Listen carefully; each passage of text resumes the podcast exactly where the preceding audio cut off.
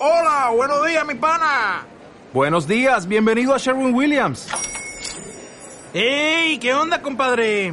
¿Qué onda? Ya tengo lista la pintura que ordenaste en el ProPlus app. Con más de 6.000 representantes en nuestras tiendas listos para atenderte en tu idioma y beneficios para contratistas que encontrarás en aliadopro.com. En Sherwin Williams somos el aliado del PRO. Facebook, zonamixta.uy.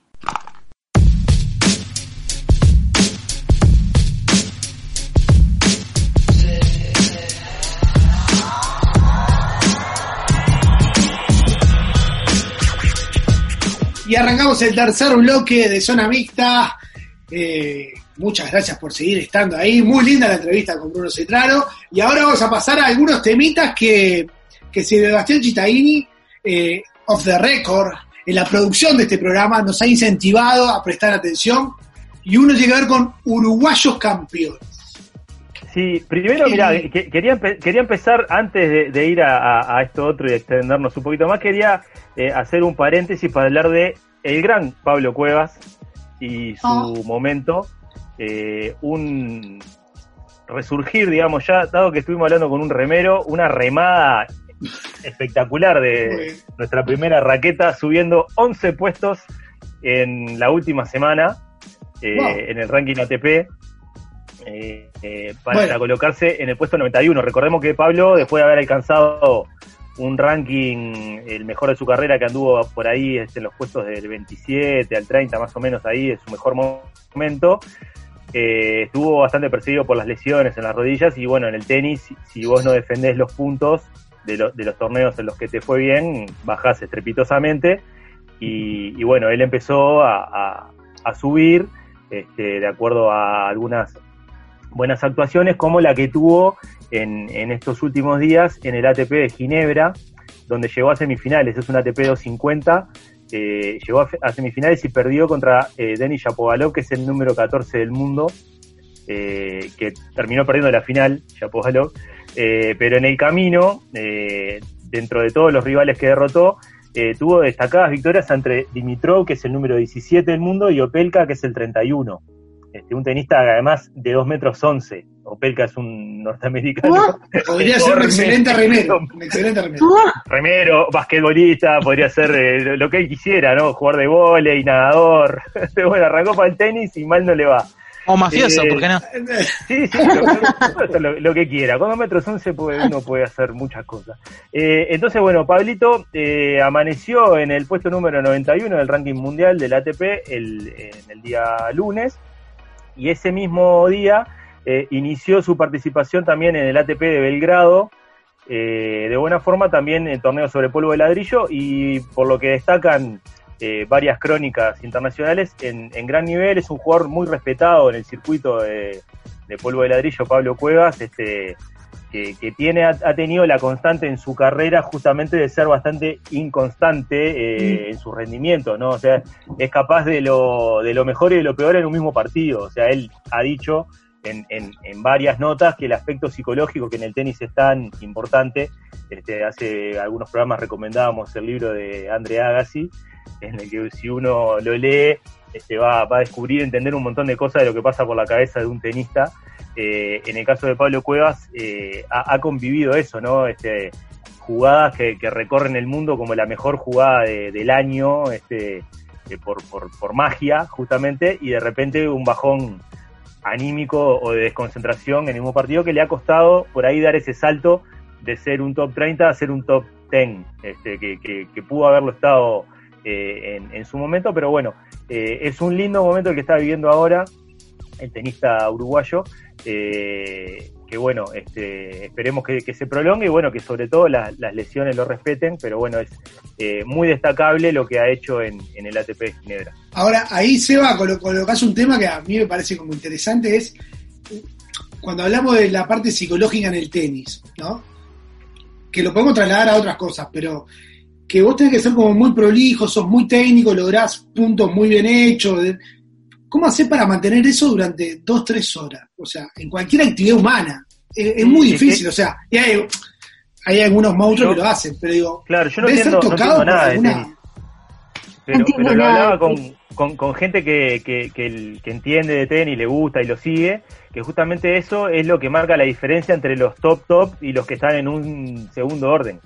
Eh, que es el caso de, de Cuevas, o sea que es eh, ha sido eh, un tenista elegido por los grandes como Federer o Nadal para entrenar con ellos, eh, lo respetan muchísimo, eh, es, es- siempre aparece alguna perla de alguna jugada de él, este, si uno sigue las redes de, de- de las páginas que cubren tenis, aparece siempre alguna jugada destacada de, de Cuevas, pero bueno, le ha faltado eso, porque es un poco, este, uno se imagina lo que vos decís, Álvaro, ¿no? Que, que la diferencia pasa por mantener eh, ese enfoque o esa concentración durante un partido que es tan largo y en el que intervienen un- tanta cosa, ¿no? No solo lo físico, que es extremo, este, sino también, bueno, eso de que vos estás solo ahí, hay una red y el otro lado hay otra persona, este, y, y bueno, y nada más, ¿no? Claro, sí, sí, ya- yo mm, un poco también, eh, lo, lo que conocía, de, de- lo poco que conozco de tenis, es vengo con esa misma referencia, de que la gente te dice que entre los primeros 30, la- no, no hay diferencia técnica, son, son todos igual de buenos técnicamente en la disputa de- del, del deporte, la, la diferencia solamente es de la cabecita, diría, ah, ¿no? Nuestro- Eh, sí, sí, sí, No, si pero- agarrara el, Toto a Silveira a, a- a Pablito Cueva le recomendaría, le daría un par de consejos, seguramente. Hablando de, hablando de, de, de los juegos, ¿el Begu sigue jugando o se retiró? Pa, vos sabés que no Bueno, sé. Está, bueno, averiguamos para el próximo programa. No, muy bien. No, no, nos queda El hermano, el hermano que jugaba mejor. El bueno, claro, Begu es el bueno, ya sabemos. Claro. no es Pablo, Pablo es el que se llevó los, los aplausos. No, pero bien, bien. Yo estuve viendo unos videos cuando estaba en cuarentena ahí en Australia. Eh, su fortaleza también es su debilidad, ¿no? Esa, esa vehemencia de por momentos tiene que tirar toda la frustración. Él mismo lo reconoce, ¿no? Y estaba re caliente. No, es, un tira- es un tirador de magia, Pablito Cuevas. Este, mirá que para incluso el, el neófito como yo, este, siempre ves alguna, alguna jugada este, exquisita ahí que, que, que anda este, dando vueltas por, por el mundo, ¿no? Pero, pero bueno, nada, ojalá que, que esto, di- digamos, se mantenga en, en este nivel, porque también la temporada de tenis es muy larga, o sea, los torneos, mucho desgaste, ¿no? Este, pa- es, es realmente una carrera que, que, que esto, en, en el libro de Agassi vos te, te das Sí. cuenta de, de pila de cosas, ¿no? Como son gente que viaja por todo el mundo, muchas veces solo, este y nada. Están, la- están las sombras, no solo las luces del tenis, sino las sombras, Sí, la soledad, claro. hora de Lean, concentración, lean ese libro, por favor. Falta de vida social. Bueno, pero hablando de otro de los temitas que, que nos has convocado, eh, decir que Luis Suárez, eh, nada, es nuestro ídolo, eh, es poco, es poco. Que disfrutamos ver cómo metió ese segundo gol del Atlético. Y rápidamente queríamos Se- mandarle se gritó- todos un se mensaje a en- Puman. ¿Se gritó en vuestras casas ese gol? sí, claro. Sí, claro. Pero- Sí, sí. sí, sí, Clarita, no, vos no. gritaste el gol de Luis, eh, que, que le dio el título. No, te agarró. Manejando. La ropa Ella- blanca de la de color. Ella siempre o- está manejando los sábados. O estabas manejando, o estabas haciendo, quién sabe, algún otro tipo de actividad. No más- quiero más quedar ni divertida. regalada, pero ¿a qué hora fue el partido? Para ver si se Fue estaba a las- Arrancó a las 11 de la horas. mañana. A las 13, 13 horas. No, Ah, 13 horas, 13 sí, programa de radio. Ah, sí, tiene, tiene la a las portada 13 perfecta. horas estaba conversando con con Fabián Cardoso, el eh, APU, porque, bueno, dos y media de la tarde del sábado, la justicia uruguaya se iba a despedir sobre el caso de del argentino de, Macri, que está De en Pepín. Pidiendo su calidad de refugiado político. Así que Y- bueno, Y no habló. había, no había una tele, no había una tele ahí puesta. Eh, Igual la tele, todo bien, pero la tele hay un negocio, no, hay un negocio de las empresas operadoras de cable que me tiene totalmente indignado, que yo claramente tuve que ir por lugares alternativos para llegar a ver ese gol en vivo. ¿Ilegales? No, no, no, alternativo. Ah, Pero ve- ver eh, un streaming no es ilegal. no, no, no. pero está. Hay no es ilegal. O sea, hay-. Se puede decir perfectamente que uno mira partidos por streaming. Lo, lo que es ilegal es hacer hacer el servicio. digamos. Una explotación un- comercial. claro. hacer una- no, sí, sí, o sea, utilizar un contenido del cual vos no tenés los derechos para distribuirlo sin permiso, eso es ilegal. Verlo no. Por ejemplo, si yo conecto mi tele o, Ya, o lo que fuere, estoy mirando algo y lo Por ejemplo, al si- canal de- por ejemplo, de a YouTube ver. ¿En vivo? ¿Se puede? No, no se puede. No, pero si es para vos, si es para vos, sí. El tema es si vos lo que no podés hacer es pasarse a otra Si persona. es para Es consumo, consumo propio, está todo bien. Como Exacto. tantas cosas. Lo comparto en vivo para mí. Y el fútbol es una droga, así que está todo bien. Claro, sí, es una, una, una analogía válida, ¿por qué no? Eh, y no, y, y me gustaría detenerme en, en que hubo varios eh, uruguayos que ahora vamos a ir, volver a, a Luis Suárez, ¿no? Pero hubo unos cuantos uruguayos que, que ganaron títulos. Mm. Eh, por ejemplo, me gustaría destacar que, que ya hace unos días lo de Sebastián Coates en, en Portugal. Eh, Qué campeón, Ídolo. capitán y MVP de la liga. Eh, Uh, fue el mejor un jugador. año, sí, un, un año eh, de ensueño, ¿no? Para, para Coates en, en el Sporting. Coronado, bueno, con, con el título y bueno, con un gran rendimiento, con goles importantes. O sea, no le faltó nada. Creo que le faltó manejar el ómnibus del Sporting nomás. Este, y no sé si no lo habrá hecho en algún momento, pero... Lo, lo- lo único que no se les dio, no se les dio fue que en la última fecha perdieron el invicto contra el su clásico rival que es Benfica. Eh, y, y iban invictos. O sea, se pueden haber proclamado campeones invictos, hubiera sido la frutilla de la torta, pero un partidazo apasionante que terminó 4-3 ganando el Benfica. Este, además, el técnico que saca campeona al Sporting de Lisboa después de 19 años, Rubén Amorim, era figura del Benfica. O sea que eh, fue un- también, digamos, tuvo una, una carga este, de, de- de Extra. traición, si se quiere, citadina, que fue muy, muy interesante. Ahora- y bueno, por, por lo menos se desquitaron ese último partido. En el fútbol eh, portugués es como bastante común eso, ¿no? Pasar del Porto Bueno. al Sporting, del Sporting al Benfica y ahí mm, circular un poco, ¿no? Yo no sé si es tan común, lo que pasa es que un poco la, la diferencia de, de, de poderío económico han, han llevado a que, por ejemplo, el Sporting de Lisboa se debilitara mucho en los últimos 20, 30 años y por ahí este, jugadores que en otro momento eran solamente de- de- del Sporting de Lisboa eh, no hubieran ido a otros equipos si en las últimas décadas se vi- hemos visto cómo se lo llevan.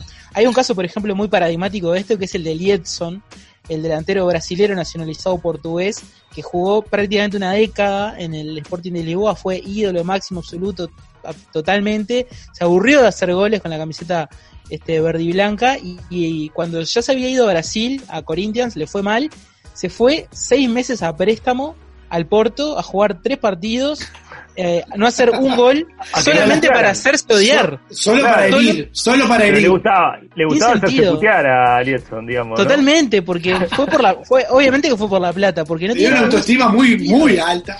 Tenés código, Liedson, no seas malo. Querete un poco, Por ¿no? favor. Seba, Y, y después, ¿quién sí. más? ¿Quién más salió campeón? Mira, después salió campeón Carlos de Pena eh, Uh. en, en el fútbol de, de Rusia, eh, a, a quien nos encantaría tener próximamente en algún programa, porque hemos hablado de que está escribiendo un libro también, de una historia interesante. Está escribiendo un libro. Pena. Sí, este, sobre sus vivencias en, en Rusia y, bueno, que mucho que tiene que ver con la cultura. Puedo hablar con, con Mauri Pereira, debe estar también, que tuvo años en el Krasnodar.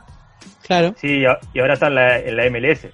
Claro, sí, se fue, Después- se fue un polo político a otro, ¿no? Claramente. Después fue, fue campeón Georgian de Arrascaeta, que sale campeón cada tres días en, en el Flamengo. Este, cada, vez, cada vez que uno prende la, La- la- la tele, está saliendo campeón de Arrascaeta, una, una locura, no sé, ya a esta altura.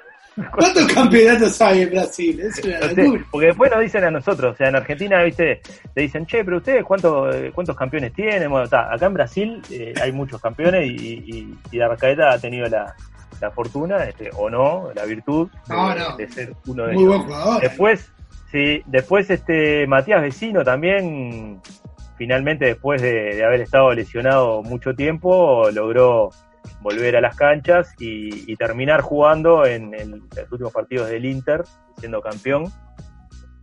Y después, bueno, tenemos además de, de Suárez a José Jiménez y Lucas Torreira en el Atlético y el profe Ortega. Eh, y eh, no sé si quieren ir, eh, detenernos un poquito en Suárez para después seguir este, con lo que pasó en Grecia.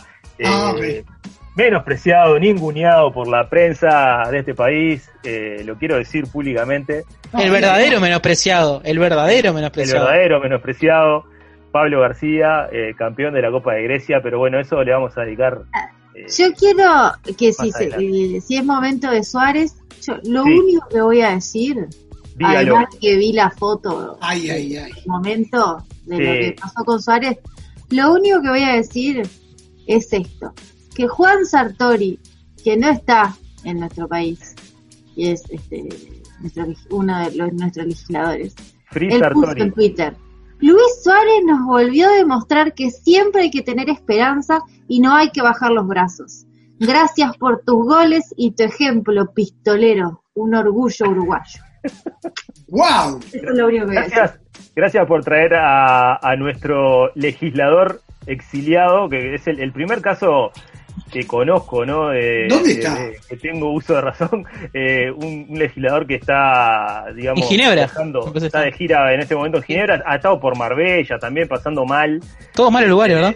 lo agarró la pandemia varado en, en Marbella y en Ginebra, pobre Juan, este, pero, pero es un caso inédito. no sé está recabando buenas prácticas de gobierno para, para traerlos acá al Parlamento, cosas de Sí. esas. Yo pienso que, que, que si, si yo lo hubiera votado me sentiría mal. Es decir, de que este señor no me esté representando día a día eh, donde se cocina la, la- la cosa acá en el Parlamento y, y- y que lo estén disfrutando otros, la verdad que me, a mí me daría mucha mucha pena, pero bueno, este, no sé si...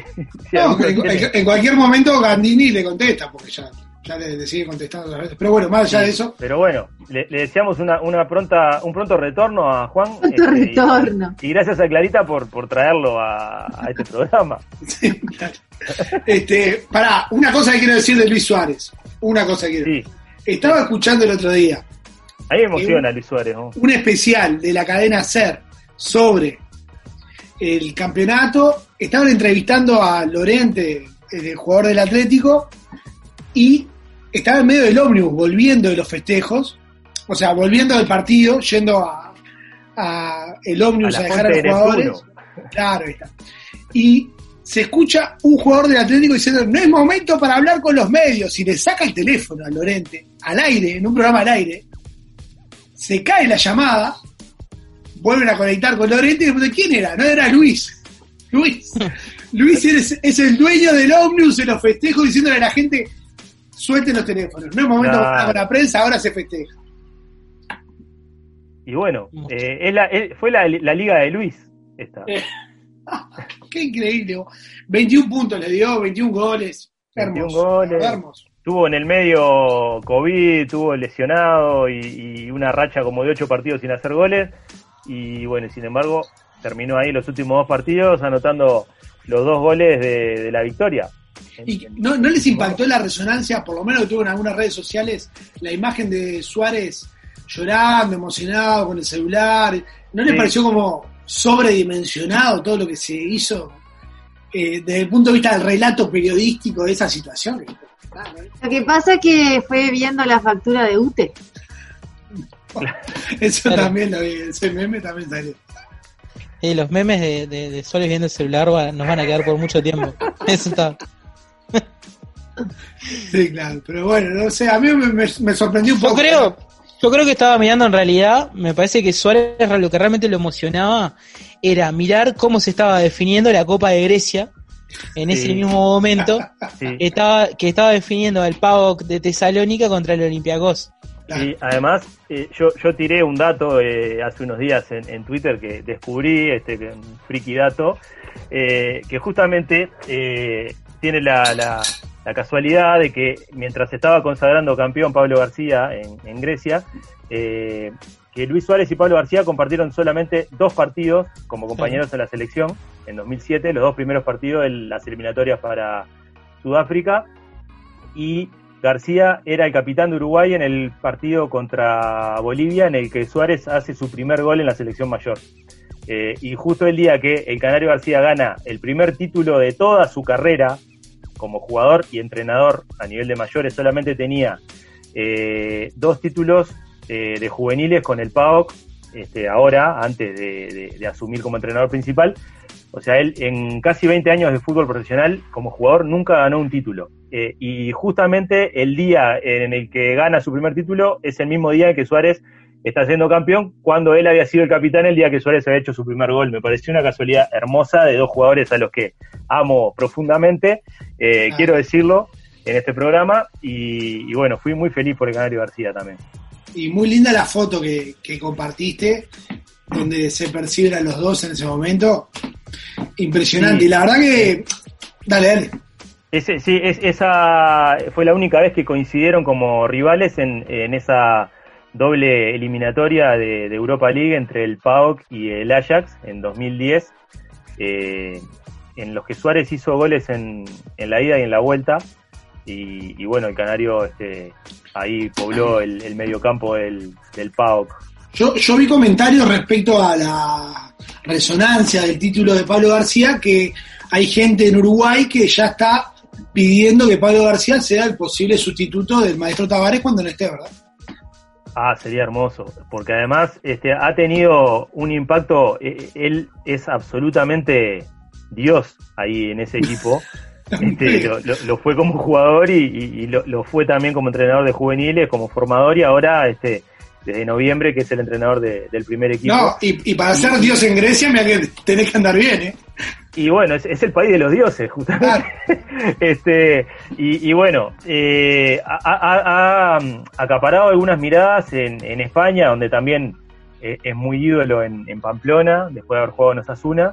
eh, y le han hecho algunas notas en las que, bueno, eh, se, se destaca como su, su buen momento este, como entrenador, sorprendiendo, eh, y se le augura como un futuro promisorio en, en ligas más importantes que la de Grecia, ¿no? Como puede ser Italia o España, que son las que él sueña con, con, dar el, el salto, ¿no? Así que, que realmente eh, es, es una trayectoria a, a mirar con atención la que está teniendo el Canario García, justamente, este, y, y bueno, de cara a lo que puede llegar a ser este, en el futuro.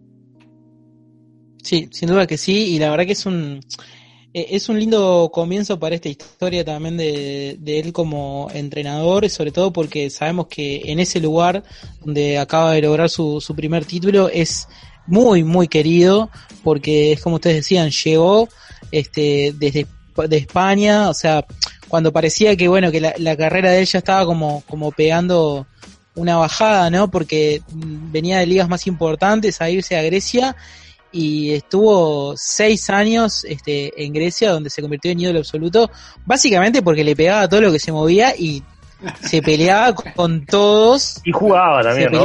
digamos todo. y jugaba, hacía goles importantes, pero eh, pero vos, vos pones eh, en Sí. YouTube eh, Pablo García Pau Best Moment y es él dándole lata a todo el mundo, Sí, sí, peleándose. Este, entonces, claro, lo, lo amaron, lo amaron completamente y nos emociona que, que tenga este, este destino ahora como entrenador también. No, y además que, que tiene una, una cuestión muy curiosa también, que bueno, eh, ahí en, en Salónica tiene una calle eh, que lleva el nombre Pablo García, y, y eso pasó estando él en actividad, o sea, fue la primera Claro, vez en, sí, en- sí, en sí. la historia del país en la que. Bueno, se le pone el nombre de un, de un deportista en activo a una calle, y es Pablo García. O sea, no, no es ningún otro deportista griego ni, ni de otra nacionalidad. Ángelos Charisteas, el que hizo el, el No. gol de la Euro, no tiene calle, por No, ejemplo. O sea, ni, Nicopolidis tampoco. tampoco. Eh, lo- los basquetbolistas este, que salieron campeones europeos en el 87 tampoco. me imagino que es una calle peatonal donde se juega el fútbol el día. Es lo único que Es pienso. una calle donde está justamente la, la No. sede de la peña de, de los hinchas de- del PAOK. Ah. Hay un video en YouTube. que seguro que es una calle que si pasaste la dan.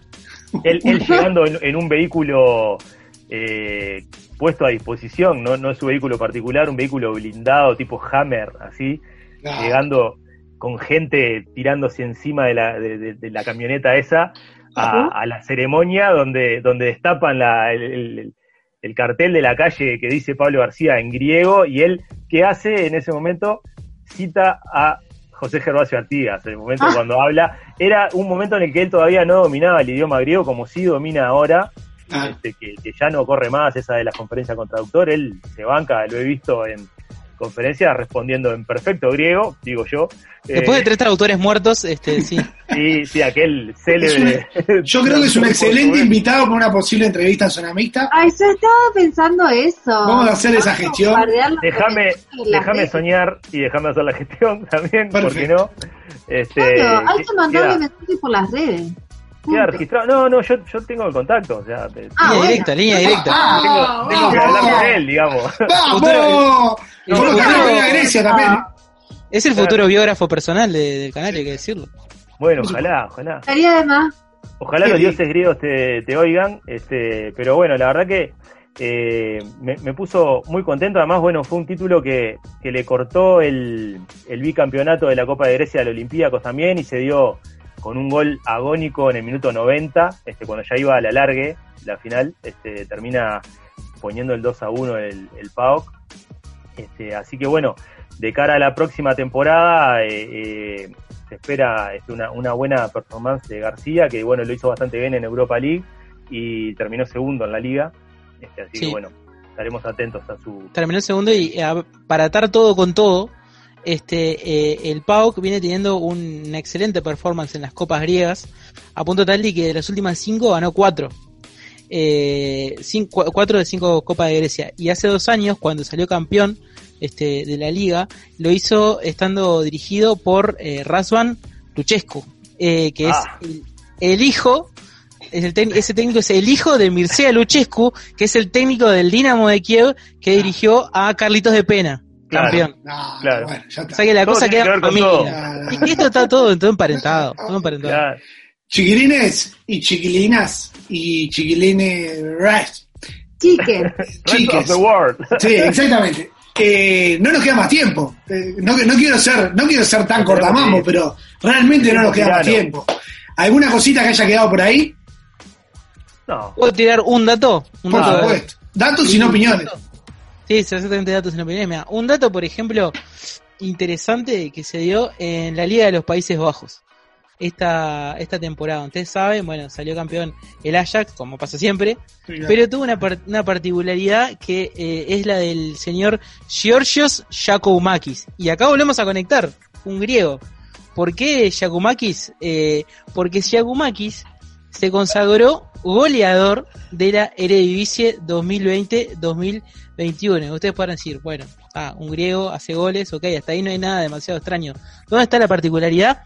Que hizo la friolera de 26 goles, un número alto, defendiendo los colores del BBB Benlo, un equipo de eh, escasas referencias futbolísticas, digamos de segundo orden o de tercer orden.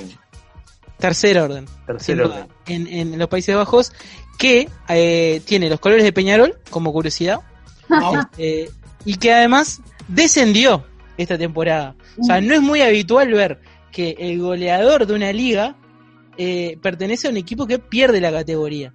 Es decir, más allá de que este hombre tenga nombre de, de mago, porque perfectamente podemos decir mago Giacomakis, eh, es un buen nombre artístico, eh, tan mago no pudo ser porque no pudo este, hacer zafar a su BBB Benlo de la penúltima posición, terminó 17 de 18 para que vuelvan a, a la segunda categoría. Igual es un equipo muy ascensor. Pero se con- ganó, se ganó, me parece, alguna oportunidad en algún otro lado, ¿no? Y le van a tocar, sí. me parece que van a venir ahí a tocar la puerta de Yakumakis, como diciéndole, amigo, Claro. usted tiene que venir a, a hacer goles a un lugar in- importante. Qué hermoso dato. No, muy bien, con ese cierre espectacular. Clarita, ¿alguna cosita que te haya quedado ahí en el tintero? No, quería comentar que el, el lunes hubo una marcha de los músicos ahí, ahí en, en Montevideo, digo ahí porque yo estoy en San José. Como todos saben, la cultura es una de, una de las áreas donde tampoco el Estado ha estado presente en este, en este tiempo de crisis sanitaria y sobre todo, bueno, con muchas restricciones eh, ha tenido la cultura. Por eso los músicos convocaron para el lunes a una marcha presencial y la verdad es que la, desde mm, la Intendencia de Montevideo hacia Plaza Independencia estaba lleno de músicos, la calle y gente apoyando también por eso con, con la consigna de que la música está en CTI. Y uno de mis amigos hacía esta reflexión, ¿no? Que te decía, pensá tu vida sin música. Pensá cuando sos chico que te cantan una canción en música. Pensá la, no sé, mirar una película sin música. Pensá tu vida sin música.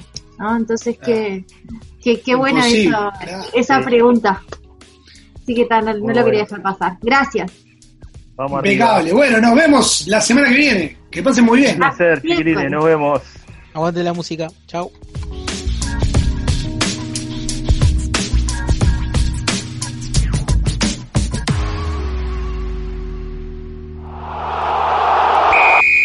Puede ser juego, negocios, pasión, entretenimiento, placer, trabajo o investigación.